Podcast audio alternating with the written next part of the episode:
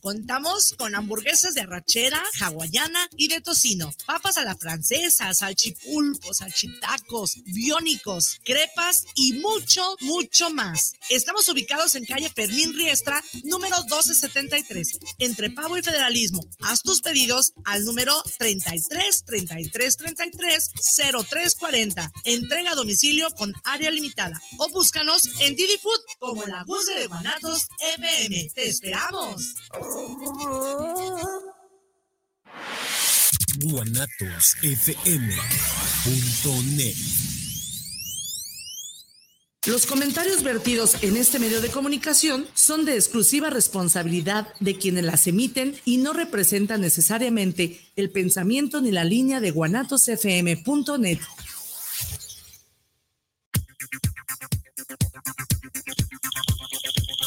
Hola, bienvenidas y bienvenidos a un espacio que se hace pensando en todos aquellos y aquellas que gustamos de aprender, crecer y evolucionar un poco más cada día, así como de aportar algo positivo a nuestro círculo familiar, a nuestro país y, ¿por qué no?, a nuestro planeta.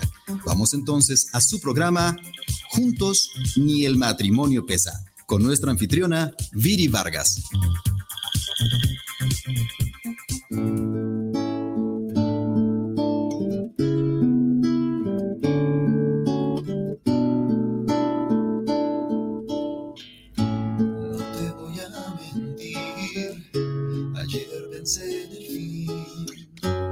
Sentí llegar al límite. Más de una vela se apagó y odio tener que decir adiós. No tengo fuerzas, se acabó.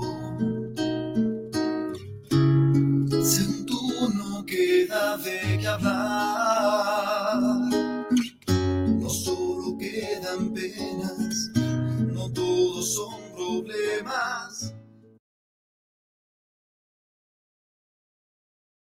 Hello, hello, familia bonita, ¿qué tal? ¿Cómo están? Muy, muy buenas y maravillosas tardes. Bienvenidos a este su programa Juntos, ni el matrimonio pesa. Mi nombre es Viridiana Vargas, Viripa los cuates, ya se la sabe usted. Agradeciendo a la mejor radio por internet, que es Guanatos FM, que nos tiene al aire. Y por supuesto a usted el favor de su atención. Familia bonita, el día de hoy tenemos un tema sumamente importante para nosotros como sociedad, ya que hablaremos de un problema de salud pública realmente importante, pero muy a menudo descuidado juzgado y etiquetado, ya que está rodeado de estigmas, mitos y tabús. La intención del día de hoy es hacer conciencia de la prevención del mismo, del respeto y la empatía que necesitamos con los otros y también con nosotros mismos. Nuestro tema, hablemos de suicidio y para tan importante tema, el día de hoy les tengo una invitadaza. Ella es psicóloga, tanatóloga y además es miembro del Colegio de Profesionales de la Psicología del Estado de Jalisco y también es profesora del Honorable Centro San Camilo. Ella es la maestra Erika Lorena González Franco. Bienvenida, Erika, ¿cómo estás? Hola Viri, muchas gracias por la invitación. Estoy muy contenta de poder compartir esta tarde con ustedes y con tu audiencia. No, hombre, yo estoy feliz de verdad de que estés por acá con nosotros. Qué placer tener una mujer que realmente le apasiona su chamba, que realmente tiene toda la intención no solo de compartir el conocimiento, sino de que además es congruente con lo que dice, eh, tiene, tiene todo el corazón para, para enseñarnos a nosotros como alumnos y además lo practicas, ¿no? Entonces, qué maravilla tenerte aquí. No, pues muchísimas gracias. Y bueno, después de tan, tan linda bienvenida, pues ya no sé, ya me siento así con el pecho súper hinchado y súper feliz. Muchas gracias. Qué Cuéntanos un poquito de Erika. ¿Quién es Erika? Bueno, mira, yo, yo soy licenciada en psicología por la Universidad de Guadalajara, egresé más o menos en el 2006, ¿sí? Y desde entonces, bueno, desde poquito antes me he dedicado a la práctica privada en las consultas clínicas. He trabajado con pacientes con enfermedades crónicas y en etapa terminal, he trabajado ayudando en algunas asociaciones civiles y desde el 2007 ando trabajando en el colegio y recientemente me estrené también en Centro San Camilo que me hizo el honor de abrirme las puertas y bueno, desde los dos espacios estoy intentando aportar mi granito de arena para una sociedad mejor. Hombre, pues muchísimas Intentando gracias. ser mamá también y sobrevivir en ese intento. Eh, Tengo que decirlo porque no es nada fácil esa chamba, pero también contenta de, de tener esa faceta en mi vida. Que además son unos excelentes maestros, ¿no? Eh, Nuestros sí. pequeños. Sí, y, y ahí es donde aplicamos lo aprendido, familia, ¿no? Sobre todo ahí. Y bueno, pues vámonos directo ya a la yugular, Erika, porque luego Muy se nos bien. va el tiempo. ¿Qué entendemos por suicidio? Bueno, bien decía, suicidio, el suicidio es un grave problema de salud pública que tristemente ha ido en aumento en los últimos años. Debería de ir al revés, ir Ujú. disminuyendo, pero no, no es así. El suicidio es el acto de quitarse la vida por la propia mano con toda la intención de hacerlo. Se Ok. pueden utilizar diferentes métodos y esto es una situación que nos puede ocurrir a cualquier persona en cualquier edad, incluyendo los, las personas más pequeñas como los niños, siempre y cuando aquí aplica cuando ellos ya tengan una conciencia clara de lo que es la muerte, que Ujú. también es un concepto que va evolucionando a lo largo de la vida. Entonces podríamos resumirlo así, como una decisión ante una situación que se percibe como muy complicada, como muy desgastante y de la cual no se pueden hacer un lado. Y el- la respuesta es quitarse la vida. Así de sencillo. De, y así de, que- de- de cualquier manera, vaya, pastillas eh, que es. se ahorcan. Hay, Ujú. hay muchas formas de, quitarse la vida. Sí, el método que, que elijan depende de, del acceso que tengan a este método en, Ujú. su, en su espacio. Pueden ser armas de fuego, pueden ser armas blancas, pueden ser asfixia. Incluso también hay suicidios que pueden tener la cara como de disfrazados. Ujú. En estos intentos de, hacer ciertos retos y demás, si hay cier- si, siempre y cuando haya una intencionalidad de que disponible esté en los espacios donde nosotros nos movemos. Híjole, qué fuerte, ¿verdad, familia? Y bueno, si usted eh, es, es formador, es padre, eh, hay, que, hay que hacer estos, esta, estas visiones más profundas, porque ahorita nos va, nos va a profundizar un poquito más con respecto a los mitos, pero es importante que nosotros nos identifiquemos con los, nuestros hijos, con nuestros chiquitos, con nuestros abuelitos, con nuestros ancianitos, porque nadie se escapa. ¿no? Todos somos vulnerables ante Así esta es. situación y seguramente un gran porcentaje de la sociedad en algún momento hemos tenido un pensamiento suicida, que a lo mejor lo has intentado, a lo mejor eh, hasta has planeado y, y llega algo, algo que te salve y que te dice no, sí vale la pena vivir, pero más de algunos seguramente ya lo hemos pensado. ¿Qué impacto tiene el suicidio? Bueno, el impacto es devastador. Realmente eh, es, un, es un tema que bien decías al principio, carga con mucho estigma social, con tabú.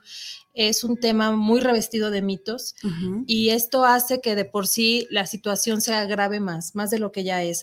El impacto va a generarse directamente en la persona que comete suicidio o que está intentando suicidarse, pero las consecuencias las va a vivir la familia. Incluso si se logra el suicidio, aún con eso la familia va a seguir cargando como con este estigma de, de la situación, de la conducta suicida. Incluso a las personas que estamos cerca, a los profesionales que estamos alrededor, a la gente que, con la que convive esta persona que intenta suicidarse, también nos impacta. Hay estudios que marcan que el impacto puede llegar hasta 150 personas por cada, por cada persona que comete suicidio. Es decir, es como una onda en expansión, como cuando lanzamos una piedrita al agua Sí. y empieza a expandirse, las ondas más cercanas será el efecto más, eh, más fuerte para las personas más allegadas, mientras que las ondas más dispersas serán para los efectos, incluso para nosotros, que a lo mejor no tengamos una conexión directa. Híjole, entonces, eh, ¿como, como cuánto, es decir, solamente te afecta a ti como familia o qué tanto porcentaje tenemos para, para provocar este impacto alrededor de, de la persona que se ha suicidado? Sí, bueno, se va a impactar directamente la gente con la que convive y los núcleos en los que se mueve. El- la escuela, el trabajo, la, la comunidad, los, los grupos sociales en los que tenga cierta injerencia. Pero también como sociedad nos va a impactar porque repercute en el gasto de salud, repercute en la atención, repercute también en mostrarnos aquellas partes vulnerables que como sociedad no hemos sabido responder, nos muestra la cara de, de las poblaciones desprotegidas, nos muestra también las deficiencias en salud mental y el escaso acceso a estos servicios, nos muestra también el, el doloroso costo que tiene la salud mental y que es un privilegio más que un derecho. Nos muestra todo, todo esto y también nos toca en las partes eh, sensibles de nuestra sociedad. Cuando nos muestran una, muerte por suicidio, sin duda es un fracaso de algo que no hicimos bien como sociedad para sostenerlo. Que cuando tenemos conciencia, ¿no, Erika? Porque cuando no nos es más sencillo etiquetar, Claro. juzgar, señalar. Y pues bueno, a la persona que ya trascendió, se suicidó, pues bueno, ya desde el cielo nos verá, ¿no? Pero, ¿qué pasa con estas familias que se quedan y que pues bueno, ellas son las señaladas y ellas son las que pues algo no hiciste, seguramente fallaste como madre, seguramente fallaste como padre, pero que no te diste cuenta todo esto, ¿no? ¿Cómo los carga, cómo los lastima? Sí, de hecho, todo esto que mencionas, Viri, hace que el duelo por suicidio se vuelva un duelo complicado. Y, eso, y es muy triste porque se vive generalmente en silencio tras la puerta del hogar y es como que nadie diga nada y se vuelve como un pacto de nos callamos y mejor eh, decimos y hasta cambiamos el tipo de muerte porque se genera mucha culpa. Es, es uno de las, una de las muertes que más culpas genera y que más preguntas sin respuestas va a dar a las personas. E incluso aquí un dato súper importante de también porque tenemos que prevenir. Cuando ocurre un suicidio en la familia, es más probable que se vuelva, que se dé otro suicidio en familia. Entonces, estas pérdidas como en, eh, como en cadena, estas, estas conductas que se van como modelando de una manera inadecuada, inadecuada en el, que, en el sentido que no es una respuesta socialmente aceptada o que funcione para la vida de las personas, es una, respuesta eh, permanente a una situación temporal. Entonces, cargan las familias con muchas cosas e incluso si diríamos que difícilmente van a acceder al, van a ser duelos que van a prolongarse mucho en el tiempo y van a generar mucho, mucho sufrimiento. Sí, mucho dolor, ¿verdad? Híjole, si, si una muerte familia duele, ahora imagínate una muerte por la propia mano del ser que tanto amas, que tanto admiras, a lo mejor tú como hermano pequeño dices, pero ¿cómo, mi hermano? Entonces, si mi hermano lo hizo, yo también lo puedo hacer, que es lo que dices, ¿no? De lo de la cadena, o en donde dices, yo fallé como madre, pues ahí voy detrás de mi hijo y también lo puedo hacer. Eh, ¿qué, tantos mitos? ¿Qué decir de los mitos, Erika? Porque hay muchos mitos alrededor, ¿no? De que, ay, solamente está jugando, si lo dice, eh, eh, vaya, si lo anuncia, así que perro que ladra no muerde, si lo anuncia, pues no lo va a hacer, nomás te está asustando. ¿Qué hay de esto de los mitos? Sí, bueno, a final de cuentas, los mitos se vuelven nuestras leyendas urbanas por las cuales nos dirigimos ante este tema y lo, yo creo que el principal efecto que causan es de que nos impiden atender o detectar estas, estas conductas no porque ya sepamos la información, los suicidios van a desaparecer, ¿no? Es, es una respuesta que, sabemos que se da como parte de la naturaleza humana ante un intenso sufrimiento, pero sí lo podemos disminuir mucho. Encontramos mitos que, que a veces de verdad rayan en lo absurdo en lo irrisorio, como por ejemplo de que solamente los locos se suicidan cuando sabemos que bien la enfermedad mental es un factor de riesgo, pero no es determinante, porque si así lo fuera, muchísima población en todo el mundo se suicidaría solamente por tener un trastorno mental. Claro. De los principales trastornos que se asocian está la depresión, los trastornos de personalidad límite y también el de abuso por sustancias. Pero es un mito, no todas las personas que tienen un trastorno mental se suicidan. Otro mito también es que solo se suicidan las personas cobardes o solamente se suicidan las personas valientes esto también nos pone la conducta suicida como si fuera algo que solamente puede aspirar alguien que tiene mucho coraje, alguien que solamente tiene mucha energía para esto y entonces minimiza el problema tan profundo que está ahí. También dicen que cuando la gente, como lo que mencionabas, cuando la gente lo dice, no lo va a hacer. Y si lo dice, no lo hace. Entonces esto hace que no escuchemos estos gritos estos gritos de ayuda que a veces pueden ser muy sutiles y que simplemente estamos a veces tan acostumbrados, a veces en relaciones eh, que no son tan sanas, donde a través del chantaje estamos manipulando al otro y creemos y generalizamos que todas estas formas de llamar la atención son eso, son formas de llamar la atención cuando no es así. Sabemos que las personas que, intentan suicidarse tienen diferentes maneras de, de llamar la petición de ayuda. Entonces, hay alrededor de 26, 27 mitos, 23 más o menos, eh, según los, los, profesionales que estudian esto, pero rayan en, esta, en esta situación de creer que algo que se filtra por ahí entre la sociedad como un conocimiento se dé por cierto y a partir de ahí no hagamos la atención adecuada. Híjole, qué fuerte lo que nos acabas de mencionar, Erika, porque ¿cuántas veces no hemos escuchado por ahí a lo mejor alguna amiga, alguna comadre? A veces hasta nuestros propios hijos, nuestra propia madre, nuestro padre, alguien cercano a nosotros, ¿sabes qué? Como que ya no vale la pena esta vida. Como que ya no me está gustando, como que no le encuentro un sentido. Eh, la moda del estoy deprimido. Pero a lo mejor son primeros foquitos que nos pueden llamar la atención, ¿no? Sí, de hecho, eh, las comunicaciones, ya cuando pasamos del pensamiento a la comunicación o de la comunicación al intentar planear, tú decías, a veces por cuestiones de la vida nosotros podemos pensar en que la muerte es una respuesta adecuada a lo que vivimos. A final de cuentas, esto nos habla de un malestar emocional, de algo que no nos gusta en nuestra vida y que quisiéramos corregir. Y al no encontrar los elementos o el apoyo hacia afuera, o, eh, sabemos que está la respuesta, pero no podemos alcanzarla, entonces empieza a materializarse cada vez más esta, esta posibilidad de, de terminar con nuestra vida para, ojo, terminar con nuestro sufrimiento. Entonces hay que poner mucha atención. Yo, yo digo, más vale preguntar y más vale que, simplemente sea un comentario y que no haya tras de esto una idea verdadera, legítima o una, intención genuina de, quitarse la vida, pero sí vale más la pena abordar la, cuestión con la persona, más si, es alguien cercana, que dejarlo pasar. Porque tristemente también, eh, luego de estos actos suicidas, en los intentos, las autolesiones, hasta que ocurren es cuando empezamos como a recoger la historia y decimos, híjole, es que como que sí me dijo, como que sí había algo que me llamaba la atención y no puse no puse la atención adecuada o no puse el interés que necesitaba. Y esto va cargando de culpas y también cuando no se no se logra el suicidio, cuando nada más queda en tentativa frustrada o un suicidio frustrado, perdón, pues se carga como con la ansiedad, como con el fantasmita del suicidio todo el tiempo de y ahora y, con si lo vuelve a hacer. Así es. Y es muy desgastante para la familia y para la persona. Sí, totalmente, totalmente. Imagínense familia que tenga eh, esta persona, porque ese sería otro mito, ¿no? Nada más los adolescentes se suicidan, nada más los jóvenes se suicidan. Eh, ¿Qué tan cierto es, Erika, que existen las personas, bueno, primero que nada sí es importante decir que el suicida no quiere terminar con su vida, sino con el problema, ¿no? Que, que lo aqueja, que es lo que acabas de mencionar. Pero ¿qué tan cierto es que existen dos tipos de suicida? Uno, que es eh, porque está harto de vivir como vive, porque tiene problemas en los problemas, porque siente que ya no hay solución, y otros porque creen que ya hicieron todo lo que tenían que hacer, porque creen que ya, que ya acabaron, que ya no hay más que vivir. ¿Qué tan cierto es esto?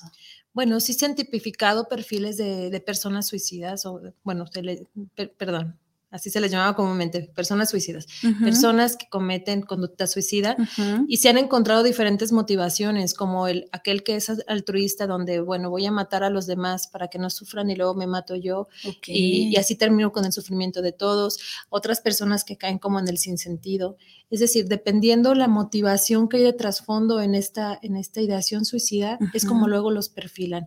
Hay también los suicidas impulsivos, aquellas personas que son como muy enérgicas y que en un arranque de, mecha corta, por así decir, cometen una autolesión tan grave que les lleva al suicidio. O simplemente son estas personas que a negro blanco no me salió como yo quiero, entonces no vale la pena vivir. También es muy importante eh, los suicidios que se dan por intoxicaciones. Entonces, esto hace que la persona no esté en sí, no esté tan tan en su centro como en otras ocasiones y las barreras sociales se disminuyan y pueda cometer suicidio. Entonces, sí podemos encontrar diferentes tipos de actos suicidas dependiendo mucho la motivación que hay de trasfondo en esto.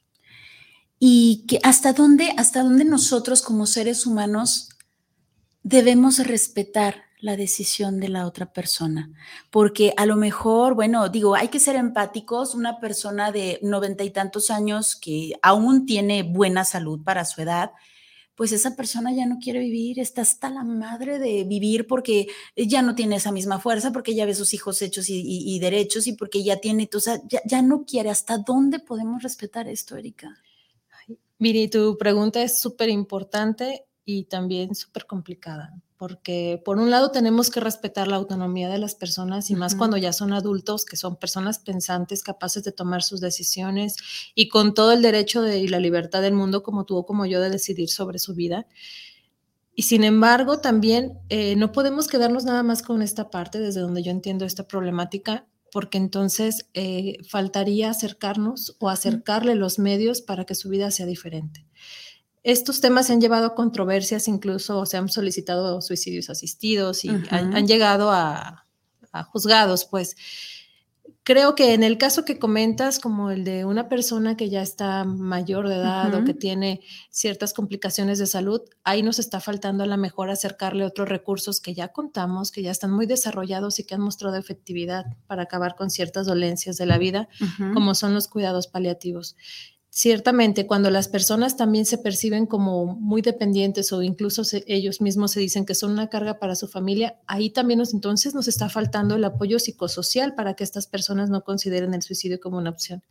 Creo que a final de cuentas, todas estas llamadas, todos estos, estos puntos nos ponen en alerta sobre las necesidades que no están siendo contempladas para estas personas.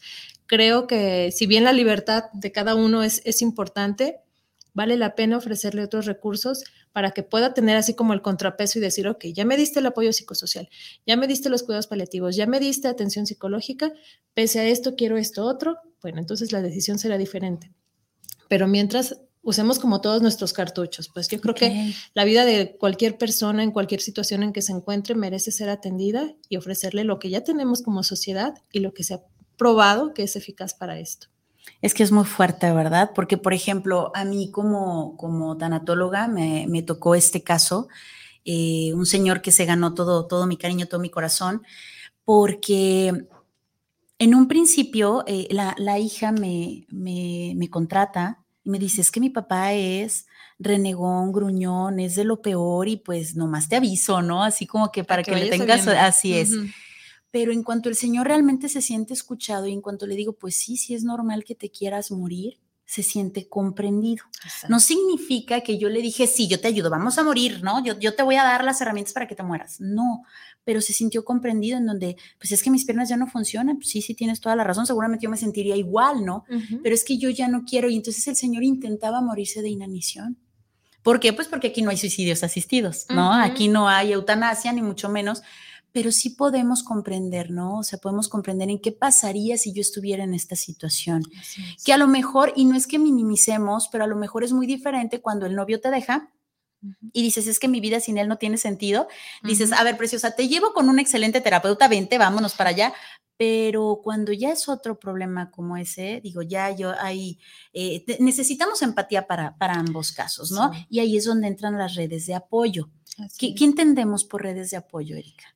Entendemos cualquier tipo de, soporte psicosocial que se le pueda dar a la persona. ¿Qué es esto? Toman las formas de amigos, de, pareja, de familia, de grupos de atención, de terapeuta, es decir, todas las personas que tengan la disposición de escuchar, de validar o de simplemente a veces hasta el amigo este con el que sabemos que podemos llegar y descargar y nos recibe con lo que digamos, demonios o, ángeles nos recibe.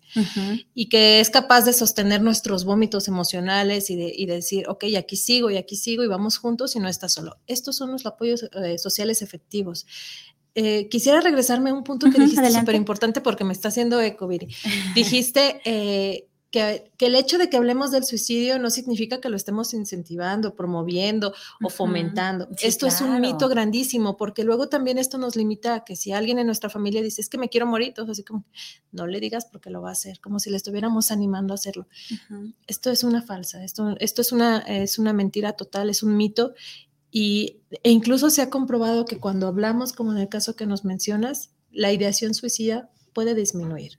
¿Por qué? Porque entonces encuentran un eco positivo y esta visión de túnel que muchos nos, nos representan empieza como a verse hacia más, más en claro y le ofrecemos a la mejor otra opción que por el estar rumiando en la, en la idea suicida no alcanza a ver o no la, no la conoce a la mejor. Entonces, cuando nosotros hablamos de estos temas y decimos, ok, a ver, platícame, vea, veamos si encontramos una solución, la idea, la idea disminuye y los planes también pueden detenerse. Entonces, esto es apoyo psicosocial también, esto es apoyo eh, que nos permite sostener a la persona, yo siempre digo, como una manera de red, como en el circo, para que no caiga. No significa que la vamos a estar usando todo el tiempo, pero el saber que está ahí, que podemos contar con ella, híjole, es un alivio grandísimo para las personas que, que están en riesgo suicida o para todos los mortales que andamos por aquí en el mundo. Esto que comentas es súper importantísimo, Erika, porque yo como persona que, ya no le encuentro un sentido a mi vida, sé con quién puedo contar, pero yo que soy la red de apoyo de mi hijo, de mi padre, de mi abuelo, ¿qué tengo que hacer para llenarme de herramientas? Porque a mí si llegan y me dicen, ya, ya me queda claro que lo tengo que escuchar, pero yo qué hago con esta información, ¿no? O sea, yo qué hago cuando mi papá me dice, hija, pues como que ya mi vida no tiene sentido y me quiero morir. Yo, ¿qué cara pongo, no? ¿Qué, qué le tengo que decir? Yo, yo qué hago? Bueno, de entrada... Eh, tenemos que creer lo que nos dicen, tenemos que escuchar, a veces con el corazón así todo apachurrado porque nos toca más cuando es gente que uno quiere, pero hay que estar escuchando. Una vez que escuchamos, entonces empezamos como a saber qué tanto esa idea, este, por ejemplo, preguntarle, y lo has planeado, cómo lo has planeado, qué estás pensando, qué es lo que quieres conseguir, para nosotros empezar a crear como este diálogo donde la otra persona primero vacíe todo lo que trae, pero que también se dé cuenta si, si es un plan o es solamente una idea y nosotros también podemos dar cuenta como de la gravedad del asunto. Ok. Punto dos, pues tenemos que seguir manteniendo nuestro canal de comunicación abierto, este, este soporte, este te quiero, eh, te quiero con las caras de que sí se dice te quiero y con las formas en las que se dice te quiero sin decir te quiero, como los gestos, las miradas. También tenemos que aprender a buscar ayuda. El apoyo psicosocial no funciona si no lo activamos. Puede estar ahí la red, pero si nosotros no la activamos, pues no va a funcionar. Entonces, si yo como mamá estoy, estoy en esta situación y no tengo las herramientas, bueno, ¿qué sí tengo? Pues mi escucha y mi cariño y mis ganas de que mi hijo salga de esta situación. Esto ya es súper importante y es un punto a favor muy grande. Ahora, ¿qué toca? Pues buscar ayuda profesional, psicólogo, tanatólogo, a veces hasta los sacerdotes, a veces eh, alguien de la familia que a lo mejor se sienta más íntegro en este momento que yo, los servicios de emergencia también. Y a partir de, este, de ese momento en que ya encontramos como esta conducta suicida, vamos a darle un seguimiento vamos acompañándola, vamos reafirmando su persona, su valía y también, bueno, para cuando ya no tenemos tantos recursos o queremos aprender más, bueno, pues está está la, ah, hay espacios formativos sobre estos temas y voy a aprovechar Por el, favor, adelante. comercial. En Centro San Camilo, en colaboración con el Colegio de Psicólogos, pues estamos eh, llevando a cabo un taller de riesgo suicida, en el cual estamos conociendo toda esta panorámica de que estamos hablando ahorita y también algunas acciones preventivas y estrategias para hacer frente a esto. Entonces, les voy, eh, ya sea más adelante en el programa, donde nos den una oportunidad, les pasamos el teléfono. Si para gustas que pidan hacerlo de una vez, adelante, Muchas gracias. Bueno, el teléfono es 33 36 40 40 90, Centro San Camilo AC, y ahí estamos sesionando los lunes. Entonces, por favor, llamen y pidan informes si quieren formarse más en estos temas. Y si no, no pueden por alguna situación, siempre hay algo que se puede hacer, siempre. Tenemos que transmitir esperanza en acción. En lo que tengas, desde donde estés tú, hay que transmitir esta esperanza, este, este interés por las personas, este cariño que les tenemos. Entonces, a veces son notitas sencillas, sobre todo cuando son muy, muy jóvenes, de decir, te quiero, ¿cómo te fue en tu escuela? Oye, ¿qué está pasando con ese chico que te gusta? ¿Todavía te gusta? Ya no te gusta. Y así en plan como de cómplice, para entonces crear esta disposición al diálogo. A veces son encuentros que, tenemos que hacer sí o sí para conservar y mantener a la familia unida, como comer juntos por lo menos una vez al día.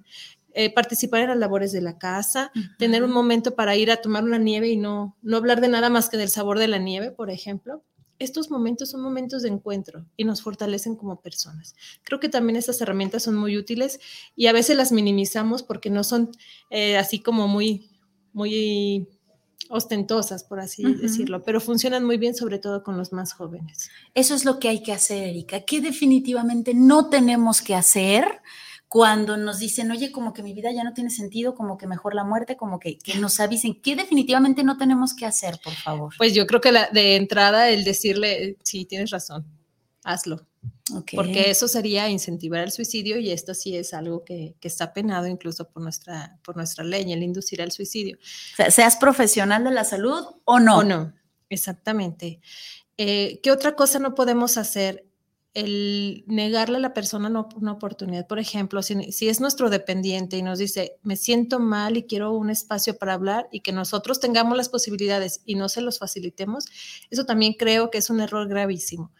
¿Qué no tenemos que hacer? Pues facilitarles o, los medios, decir, ok, eh, bueno, pues ahí hay pastillas, ya me tienes harta, minimizar la situación, eh, no validar sus emociones, no hacer e, escucha en estos problemas que a veces para los jóvenes son muy grandes y para nosotros son como nimiedades, ejemplo, pues que le echaron carrilla, pues que el novio la dejó, eh, pues que no le salió bien algo, que tampoco tenemos que hacer presionar demasiado a nuestros hijos más allá de sus capacidades.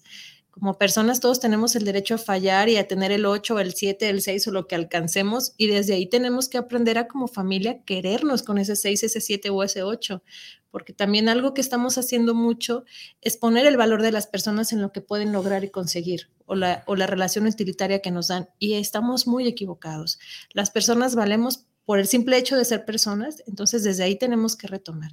Creo que esas son algunas ideas básicas que, que tenemos que evitar hacer También tenemos que evitar eh, agarrar información falsa o estar mm, burlándonos incluso de aquellas personas que cometen suicidio. O, incluso que fallaron, ¿no? Que fallaron. Sí, ay, el que se quería suicidar, mira, ve cómo quedaste y tú así de chale. Ni eso te salió, ni para eso eres bueno. Entonces, eso pesa mucho también. Eh, tenemos, que, tenemos que evitar el estigma lo más posible, porque entonces eh, estaríamos cada vez en aumento más de estas conductas y ya sabemos que tarde que temprano podría tocarnos y no va a estar para nada divertido esto. Exacto. Incluso esto que mencionas de a lo mejor que ya me tienes harto en las pastillas, sí, sí, sí suele pasar familia. Eh, hay personas que de verdad sí son y lo digo con todo respeto y de manera descriptiva, sí son canzonas, o sea, de verdad en donde dices, ay, ya, por favor, o sea, ya le intenté por un lado, ya le intenté por el otro, ya te hablé bonito, ya te hablé feo, ya, ya te dije todo y de todos modos siguen en tu misma actitud, ¿no? ¿Qué hay que hacer ahí, Erika? Donde, donde lo que realmente dices es que yo también ya me voy junto contigo, ya estoy hasta la madre. ¿Qué hay que hacer ahí? Bueno, me estás ejemplificando algo que sucede luego mucho en ciertos matrimonios donde está está esta comunicación torcida, voy a decirlo así para no poner calificativos feos. Eh, ¿Qué tenemos que hacer ahí? Pues tenemos que ser muy claros lo que nosotros somos y lo que estamos haciendo en esta relación. También ahí, estas personas que muestran esta forma de comunicación tienen unos tintes más exagerados o más histriónicos. Entonces, ¿es posible que, que, el grito sí sea de intento suicida? Sí, sí es muy posible, pero ¿qué tenemos que hacer? ¿Yo soy su vigilante? No, no soy su vigilante. Entonces, yo tengo que proveer eh, la atención cuando yo ya llego al, cansancio, entonces también tengo que pedir apoyo para mí, donde yo me valide como persona, donde yo me mantenga en mis límites y algo también aquí que se va a traslucir, que es, es algo que tenemos que saber sí o sí sobre este tema, es que van a ocurrir suicidios por más prevención que hagamos. Entonces es posible que pese a que estemos haciendo atención con alguien, logre suicidarse y a lo mejor sea una de estas formas mi recomendación sería que la persona que ya está cansada de esta situación reciba un espacio de apoyo para ellos, para que se, mantenga más íntegra en su, en su personalidad, que evite culpas, que no se sienta responsable por el otro y que a final de cuentas aprenda a distinguir el límite entre el deseo del otro, su voluntad, pero también mi respeto y mi integridad como persona. Y a partir de ahí creo que pueden construir mucho. Y si nada más es la comunicación que está medio torcida, créanme que se va a reparar cuando la otra persona trabaje en sí. Y si no, el otro entonces tendrá que hacer sus propios ecos para recibir la atención profesional que necesita. Sí, ahí ya es responsabilidad de ambos, ¿no? Y qué difícil. Me tocó saber de un caso en donde una, una chica jovencita, veintitantos años, eh, madre e hija solamente, era, esa era la familia, madre e hija, en donde la chica ya llevaba varios intentos de suicidio, en donde obviamente a la primera la mamá, no, hija, yo, Dios Todopoderoso, ahí la mamá, ¿no? Pero después del tercer intento ya era de, ya, o sea, ya casi, casi de, si lo vas a hacer ya, ¿no? O sea, ya, ya no, me la, ya no me la platiques, son carísimos los, los ah, medicamentos psiquiátricos, estoy cansada de llevarte con el psiquiatra, estoy cansada de llevarte con la psicóloga y definitivamente no funciona, ¿no? Entonces la, la chica, eh, porque la madre la encuentra queriéndose ahorcar, entonces la, chica le dice, es que entiéndeme, ya estoy cansada. Y la madre le dice, es que yo también ya estoy cansada, ¿no? Entonces la chica fue como un, ¿ves? O sea, sí lo tengo que hacer, ¿no? Solamente con ese comentario. Entonces, creo que sí es muy importante que, identifiquemos que no somos ni sabelo todo, ni tampoco somos omnipotentes, no lo podemos todo. Y si es necesario buscar ayuda. Sí, sobre todo como, en el caso que comentas, la mamá necesita también mucha ayuda y esto también nos pone en evidencia otro, otro punto en este tema, Viri, que luego los profesionales de la salud también están cansados de atender a los mismos pacientes. Es su trabajo, sí, le pagan por eso, sí, pero es cansado ver que una persona no responde a un tratamiento y que sigue empecinada en la misma actitud, en el mismo comportamiento. Esto incluso lleva a que sin querer o queriendo hagan ciertas conductas de agresión hacia con ellos, de rechazo, de estigma, y otra vez la persona se queda como enciclada en este comportamiento, en esta ideación de autodestrucción. ¿Qué tenemos que hacer? Bueno, pues entonces apostar por todas las aristas. Ahí la mamá es la que necesita más el apoyo porque hay un cansancio extremo. Ella está vigilando a la hija, ella está cuidando a la hija, pero también necesita cuidarse a sí mismo. Y la hija a lo mejor necesita explorar otras cosas. Mucho que se ha apostado en estos temas para los jóvenes son las habilidades sociales, estas habilidades de conectar. Hace un ratito en tu programa hablabas de las redes sociales. Así es. Que pueden ser nuestra arma de doble, filo, de doble filo. Por un lado nos pueden conectar con gente muy valiosa y por otro lado nos pueden acercar a personas que van a van a traer muchas dificultades en la vida. Entonces, el hecho de que estemos ayudando a que los jóvenes aprendan a socializar, así como antes lo hacíamos de cara a cara, de tú a tú, aprender a, valorar su persona, a respetar al otro, a tener tolerancia hacia las incomodidades de la propia vida, aprender a frustrarse por lo que no tiene. Bueno, esto también le ayuda a crear resistencia ante las adversidades de la vida, a resolver problemas. Y cuando se presenten las ideas suicidas, sabrá reconocer que la mejor nada más es un deseo que está respondiendo a algo que no está teniendo en el momento. Y sabrá pedir ayuda y sabrá entonces activar la red de apoyo y sabrá entonces comprometerse para los tratamientos. Creo que es una enorme diferencia. Sí, y aparte se ve totalmente diferente el panorama, ¿no? En donde yo, por ejemplo, en el caso que, que, comentamos de la mamá, en donde yo digo, es que ya lo intenté todo, ya no hay nada más que hacer, me voy junto con ella, ¿no? Que lo haga ella y lo hago yo, o como comentabas hace ratito, yo misma la mato y luego me mato yo ya estamos hasta la madre de esto. Pero cuando incluso tú como terapeuta dices, se me sale de las manos, no puedo con esto, no tengo que poder con todo, yo como madre, y también lo que comentabas, ¿no? A pesar de los pesares y de todo lo que meta, pues no me, no me asegura que mi hijo, mi hija no se vaya a ir. A pesar de todo mi esfuerzo, todo mi dinero invertido, porque ya también lo comentabas, cuesta carísimo, todo esto que ya invertí y de todos modos no la pude salvar, no la pude recuperar. Entender, repito, que no somos omnipotentes, no somos omniscientes, es decir, ni lo sabemos todo ni lo podemos todo, somos solamente seres humanos. Pero qué importante esto que comentas de estarnos preparando. Yo en este momento me encuentro con, con, con este taller, está buenísimo, de verdad.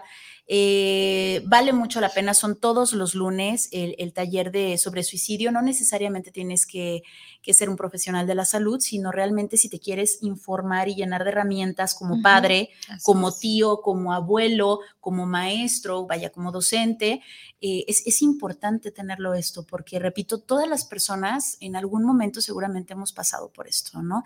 ¿Qué, qué importancia tiene la prevención, Erika? Bueno, yo creo que hace la diferencia entre la vida y la muerte de una persona. Ya el hecho desde que aprendamos a diferenciar la información real de los mitos, yo creo que ya hacemos un eco positivo en alguien. Ya el hecho de que nosotros desmitifiquemos de que no es el, el, valiente el que se suicida, sino alguien que necesita atención, entonces le estamos quitando un peso también importante a estas conductas por imitación. Cuando nosotros también eh, aprendemos a no tener, a no tolerar como sociedad el uso tan indiscriminado de armas por todos lados, el uso tan indiscriminado en los medios de, ciertos grados de violencia, estamos sensibilizándonos y teniendo conciencia y respeto por la vida. Estamos también aprendiendo a no revictimizar a las personas que por alguna situación están en esas condiciones. También la prevención nos muestra que, construir una salud social es posible y que cuesta mucho menos invertir en programas que nos acerquen a estos temas, que nos enseñan habilidades sociales, como decía, que favorezcan los vínculos positivos en las familias, las creencias eh, positivas, a después pagar, por ejemplo, una consulta de psiquiatría o un tratamiento para depresión. Hay muchos trastornos mentales que pueden prevenirse desde casa y otros que nos van a ocurrir pero si la, atención es oportuna, es temprana, el tratamiento es más eficaz y tiene un efecto también a largo plazo. Porque también en el suicidio sabemos que cuando una persona comete un intento suicida, es más probable que intente repetirlo.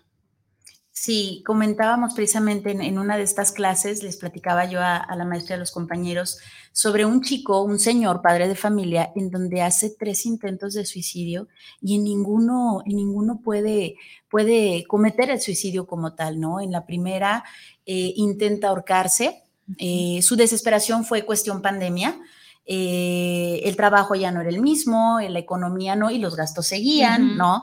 Entonces ya eh, papá con hijos en edad escolar, pues las, las colegiaturas y demás. Entonces el señor intenta eh, suicidarse, se cuelga con el fajo y el hijo lo encuentra. Entonces, imagínate el impacto del muchacho. Obviamente el hijo va, ya un joven, va, lo, lo descuelga tal cual, lo llevan y entonces como no tenía seguro, Súmale a todas estas deudas el gasto de, los médicos, medicamentos, eh, el hospital, etcétera. Pues al ver esta situación, lo vuelve a intentar, pero ahora con pastillas, ¿no? La esposa lo, lo, salva, lo ve en esta situación, igual, vámonos al hospital, lavado de estómago, todo este rollo, y lo salvan de nuevo. Y por último, se avienta, no recuerdo de cuántos pisos, se avienta intentando el suicidio y solamente logra romperse los huesos.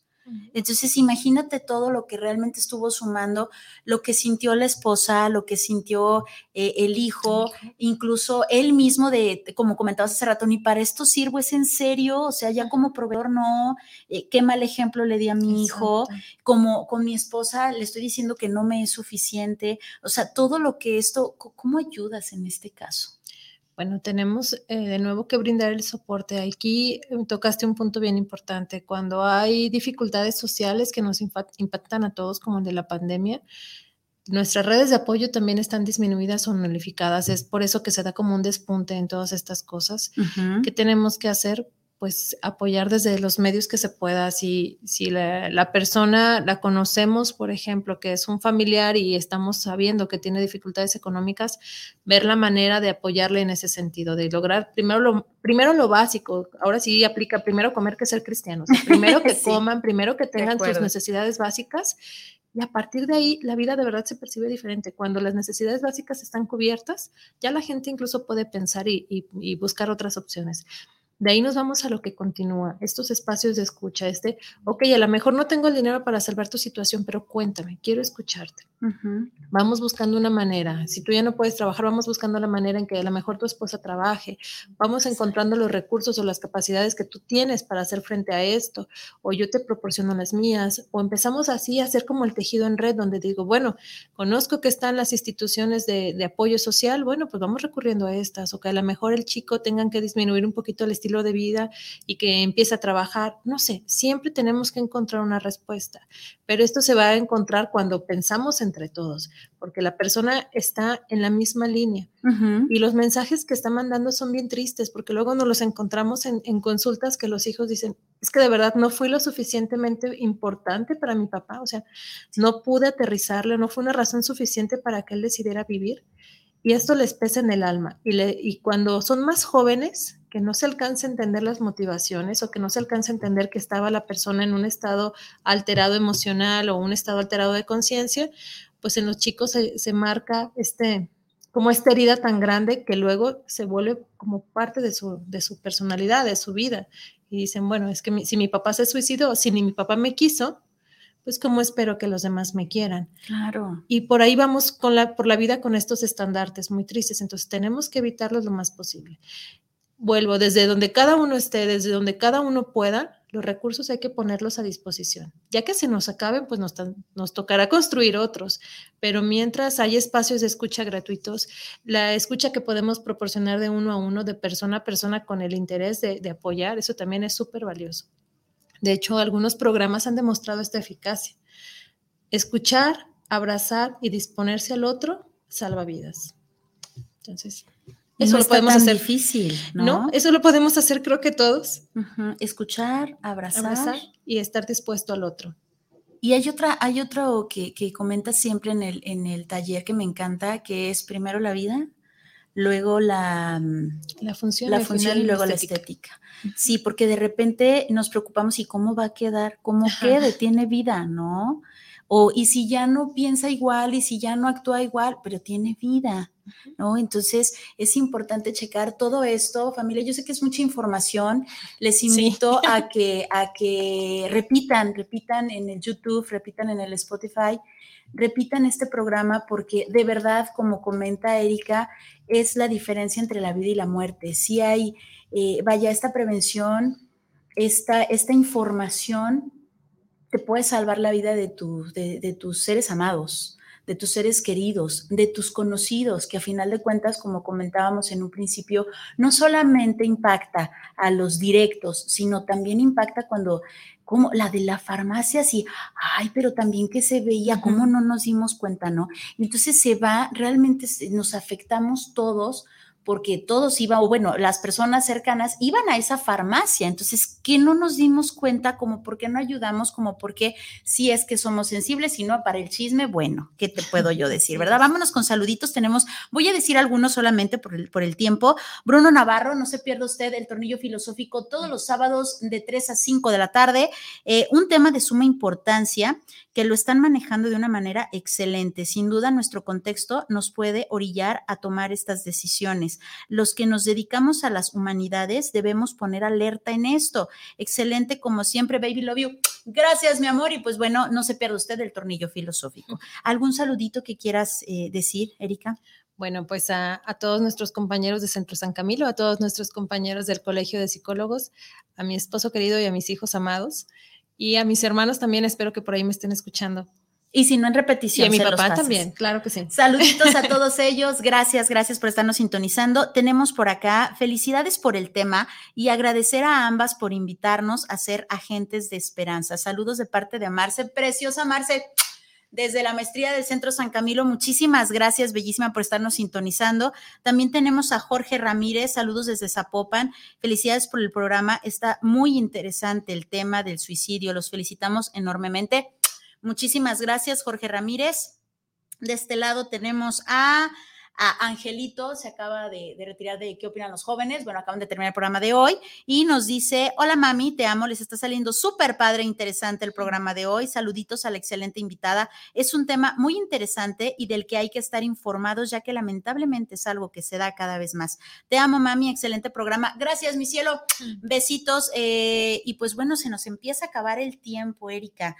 Cuéntanos, ¿con qué quieres que se quede el público? ¿Qué es lo más importante de todo esto? Porque vaya, todo es importante, pero ¿con qué quieres sí. que se quede? Bueno, me público? gustaría, gracias Viri, me gustaría que, que se quedaran con, con la idea de que siempre podemos hacer algo, de que no somos, como bien dices, omnipotentes, que no vamos a poder evitar ciertas cosas, pero que no tenemos que desistir en el intento. Yo creo que todo vale la pena y que cuando las personas se sienten que son parte de, que se sienten queridas, que se sienten amadas, que se sienten valiosas, difícilmente van a optar por el suicidio como una opción.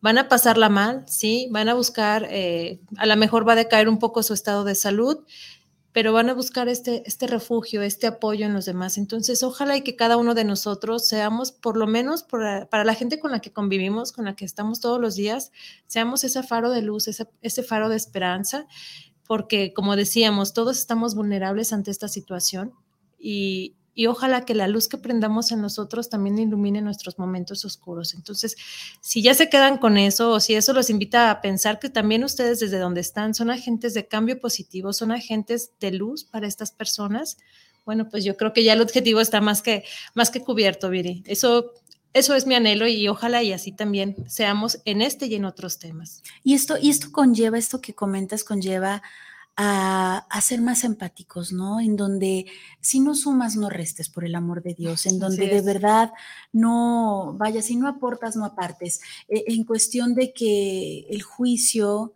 eh, la etiqueta, el señalar, el, el empezar a, a, correr el chisme, uh -huh. porque cuando ya empezamos a correr el chisme, vaya, no es con una intención de ayudar es con una intención de joder. De joder, exactamente. ¿no? Y, y, y, realmente cuando jodes, pues eres partícipe de este suicidio en potencia. Sí. Hace poquito, eh, saludos a Jerry, criminólogo del programa, esperemos pronto tenerte por acá, Jerry, me manda un chiquito, no recuerdo de dónde, pero es un caso que pasó ayer, un chiquito mm. de 13 años sí. que se suicida por bullying. Uh -huh. Dices, Dios mío, yo como madre puedo imaginarme la desesperación y el bullying puede ser porque estás bonito, porque estás feo, porque tienes dinero, porque no lo tienes, porque tienes ojos grandes, porque tienes ojos chiquitos, por lo que quieras. Uh -huh. ¿Cómo haces ahí como mamá, no? Entonces es importante poner atención en lo que acabas de decir, justo en lo que acabas de decir, porque yo como mamá puedo entregarle todo lo que le todo uh -huh. lo que acabas de comentar, pero también las personas de afuera ¿Qué uh -huh. pasa, no? Hace poquito hablábamos de los apegos, en donde precisamente aquí con la maestra Erika, a mí se me hacía imposible, decía, ay, un apego seguro, ay, ¿qué problemas va a tener? No, claro que tiene problemas. Y el problema es tener el apego seguro, porque la mayoría tenemos inseguros. Entonces, Así eres es. diferente a mí, te saco la lengua. Eres diferente a mí, te pico los ojos. ¿Por qué? Porque eres diferente, ¿no? O porque estás bonita, o porque estás fea, o porque no, no te reconozco como mi igual. Y se nos olvida que todos somos seres humanos. Sí, y es que también creo que tocas, eh, bueno, ya sé que por cuestiones de, de No, no, tiempo dale, ya dale. no lo podemos, pero sí, ahorita que tocaste justo este tema, eh, los chicos pasan mucho más tiempo con otros que no con nosotros. Y entonces nosotros tenemos que intentar por todos los medios posibles y estarlo afianzando constantemente de que lo que nosotros eh, demos sea bueno para ellos, para que cuando nosotros no estemos, ese sea un eco, una resonancia positiva en ellos y, que y aprendan a, a sortearse desde ahí la vida. En las escuelas es un factor importantísimo de riesgo para las conductas suicidas cuando estos chicos no tienen buenos vínculos desde casa, cuando no tienen este apoyo desde casa, cuando no pueden llegar a casa y replicar y decir, es que pasó esto. Entonces, si no tienen ni siquiera ese eco, pues todo es todo para mí, todo para mí, todo para mí. Y entonces, ¿qué queda? Pues si soy el raro, soy el diferente, soy el que le hago eco al otro de sus propias carencias y necesidades, pues ya, o sea, llega el punto en que de verdad ya nos rebasa la situación. Sí. Y entonces se opta por estas, por estas, pues por estas conductas, pues. Entonces, mucho ojo nuestras escuelas, por más que sean los espacios de cuidado, son un factor también de riesgo muy alto para nuestros jóvenes. Entonces, mucho trabajo que hacer, muchas apuestas y, y se vuelve a poner el dedo sobre la llaga. ¿Qué estamos dejando de hacer como papás, como adultos al, al cerca de, de, los, de los niños, de los jóvenes, como adultos cerca de otros adultos que están vulnerables? ¿Qué estamos dejando de hacer? Y también, ¿qué podemos hacer para que esto, esta situación no, no se dé? ¿Y qué, ¿Y qué estamos haciendo en mal plan? Así ¿no? es. O sea, identificarnos, realmente observarnos como con lupa, lejos de estar señalando al otro, ay, ya viste cómo criticó, está haciendo lo mismo, chula, ¿no? O sea, realmente pues, empiezas a ver a los de afuera y empiezas a señalar a los de afuera, pero a, a, cámbiale tantito el lente. Vamos viéndonos a nosotros mismos. Realmente yo soy de las que, de, de las que critica, de las que juega, de esa manera, de las que eh, etiqueta, de las que señala, de las que eh, juzga, de las que minimiza el sentimiento de mi hijo, de las que, eh, ay, no pasa nada, por eso estás chillando, o incluso con la pareja, ¿no? Soy yo la que no está escuchando, soy yo la que no estoy aportando, porque repito, si no aportas, apartas, si no sumas, restas, si no multiplicas, divides, no hay de otra. Entonces hay que Así ver es. que realmente sumemos que realmente aportemos y que realmente multipliquemos, sobre todo cosas lindas. Así ¿no? es. Como, como estas celulitas de, de, de, de, cáncer positivo, por llamarle de alguna sí, manera. Bueno, a mí me gusta llamarle que sembramos semillas de esperanza. Sí. Creo que eso suena más alentador, creo que suena ¿verdad? más, más, más romántico al menos. Uh -huh. Y, y, bueno, creo que siempre, siempre se puede hacer algo. Y el empezar desde nosotros, como dices, ok, ya la regué hoy, pero mañana, cuando, ya hoy a mi hijo le dije que está bien feo, pero mañana cuando llegue, al rato le digo, al rato reparo esto, que también ellos aprendan, ellos, y lo digo en general hacia con los niños, pero también lo estoy diciendo hacia con los adultos, aprender a reparar las relaciones. Ya la regamos, bueno, ok, ¿y qué vas a hacer para compensar esto? Esta oportunidad en, en el nuevo encuentro, ¿qué vas a hacer? ¿Vas a mantenerte en esa línea o vas a ensayar algo diferente? Creo que también esto nos, nos va a acercar a aquello que hemos perdido como sociedad y tenemos que, aprender también a, reconstruirnos y a sembrar semillas de resiliencia. La, resi la resiliencia, yo les decía, no es nada más resistir, es aprender a crecer con este cambio. Y para esto necesitamos gente que esté con nosotros, gente que confíe y por lo menos, insisto, un eco positivo o saber que al menos hay una lucecita, que alguien tiene una lucecita que me acerca y me disipa un poco la, las tinieblas de mi vida. Yo me, quedo con eso, Viri, y, bueno, pues mucho trabajo que hacer y es un reto muy grande este tema, pero seguimos en pie de lucha.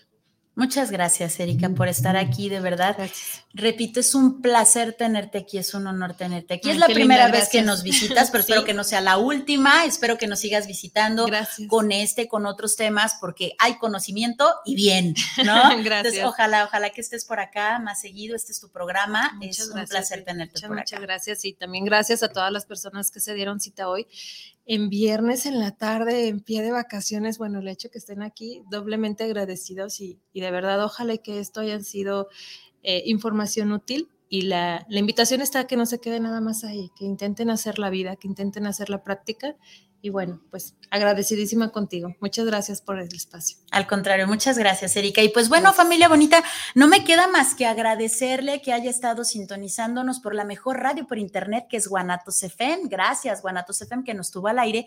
Y no me queda más que desearle éxito rotundo, salud absoluta, abundancia infinita y amor verdadero. Cuando pueda, tenga descanso placentero y acuérdese que no está solo. De este lado está Erika, de aquel lado está Isra, de aquel lado están ustedes, de este lado estoy yo. Viridiana Vargas, Viri para los cuates. Y estamos juntos en esto porque juntos ni el matrimonio pesa. Besitos, bendiciones. Bye. Bye, bye. Bye. Eh.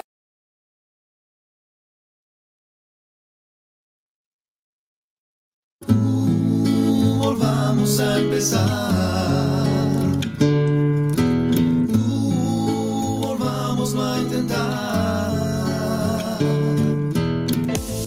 Gracias por habernos acompañado en este su programa Juntos ni el matrimonio pesa.